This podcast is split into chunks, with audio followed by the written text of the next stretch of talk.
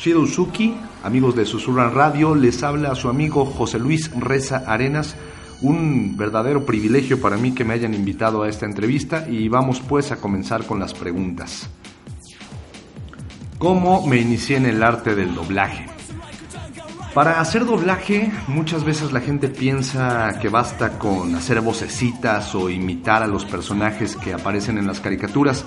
En mi caso les puedo decir, tengo una formación actoral, tengo la carrera de actuación por el Instituto Andrés Soler de la Asociación Nacional de Actores, generación 1989-1992, y de ahí, bueno, larguísimo camino que me ha llevado por diversos territorios. El doblaje es uno de ellos, una de mis grandes pasiones, uno de mis grandes amores, una especialidad de la actuación, una especialidad del arte histriónico, a la cual yo respeto profundamente a esta especialidad llamada doblaje de voz y es un halago, un deleite, un honor y una bendición de Dios el poder dedicarme a algo que me fascina y poder vivir de ello. ¿Cuál es y fue mi inspiración? En función del doblaje podría platicarles que crecí como muchos de mi generación viendo las caricaturas, escuchando a los pitufos, escuchando aquel maravilloso don Esteban Siller haciendo la voz de Gargamel y diciendo los suspiritos azules y esas cosas.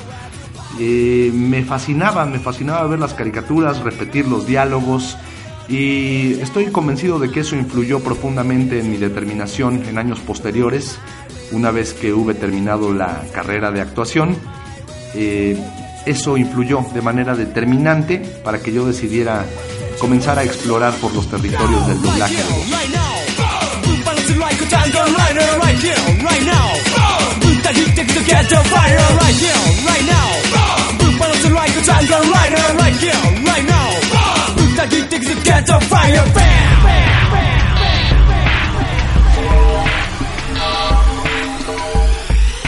Aparte de ser actor de doblaje y locutor, que si tengo otras actividades. Uf, vaya que si tengo otras actividades. No me considero ni me consideraré jamás un escritor como tal, pero me gusta mucho escribir.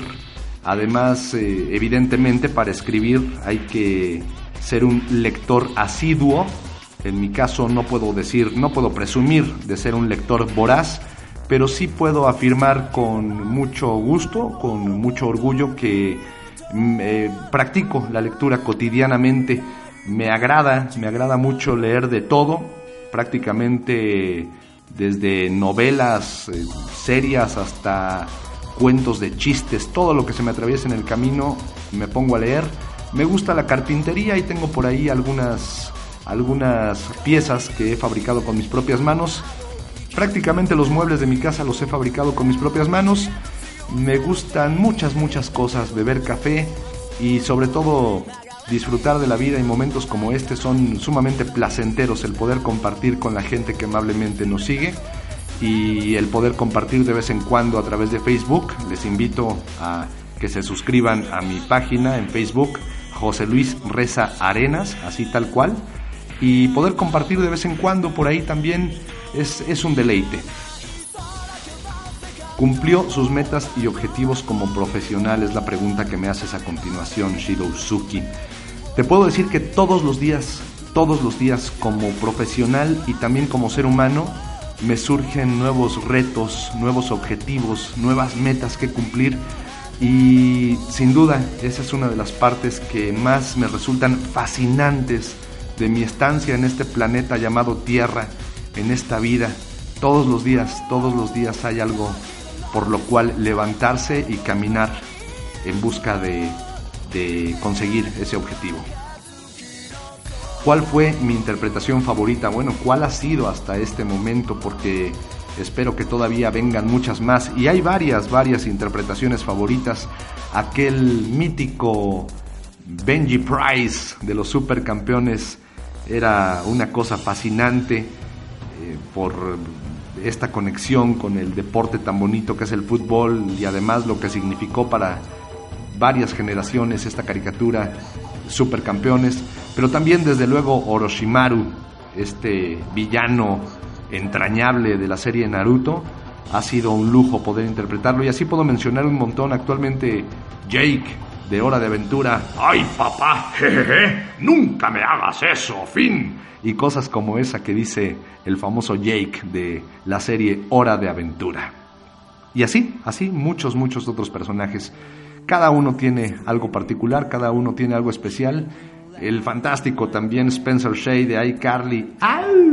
Y repito, entonces, cada uno de estos personajes para mí ha significado algo muy especial.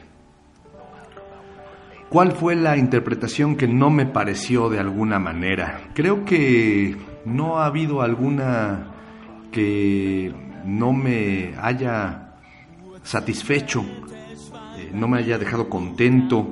¿Acaso de pronto, quizá en mis inicios, tuve que aceptar algunos proyectos? Cuando uno comienza en cualquier área de la vida, no está uno para escoger y tiene que entrarle a lo que hay, aceptar proyectos que quizá a estas alturas de mi carrera, 20 años después, pensaría dos veces antes de abordar un proyecto, pero no recuerdo, no recuerdo específicamente algún proyecto que no me haya dejado satisfecho. Me preguntas si podría mencionar mi anécdota más divertida en el doblaje. Uf, tengo un montón de anécdotas divertidas, un montón de aventuras hermosas un montón de gente maravillosa, de amigos entrañables que he aprendido a cultivar en estos 20 años a través de, una carrera llena de, de momentos gloriosos, estupendos amigos, gente queridísima. Y bueno, de lo que recuerdo más recientemente, por ejemplo, cuando grabamos Hora de Aventura, precisamente, esta caricatura donde interpreto al perro Jake y donde mi amigo Oscar Toledano interpreta a Finn. Las primeras dos temporadas estuvieron dirigidas por también mi hermano Oscar Flores y es un lujo, es una diversión absoluta cuando nos ponemos a grabar y a improvisar y a cambiarle los textos y a inventar frasecillas y hacer chistes.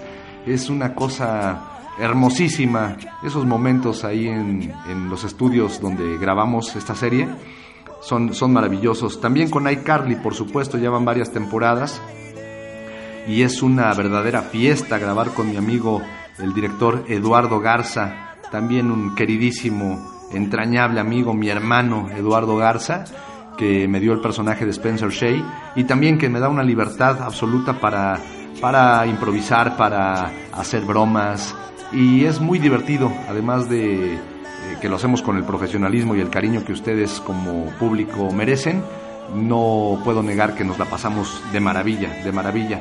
Otra, otra buena anécdota sería pues cuando grabamos eh, Doctor House, que dirige mi amigo Salvador Delgado, un señor en toda la extensión de la palabra, él es más serio, pero también es muy gozoso porque uno aprende cosas de escucharle hablar, un hombre muy culto, un hombre muy centrado, eh, cauto, sensato en su decir, en su proceder, y uno aprende muchísimas cosas de gente tan maravillosa como ellos.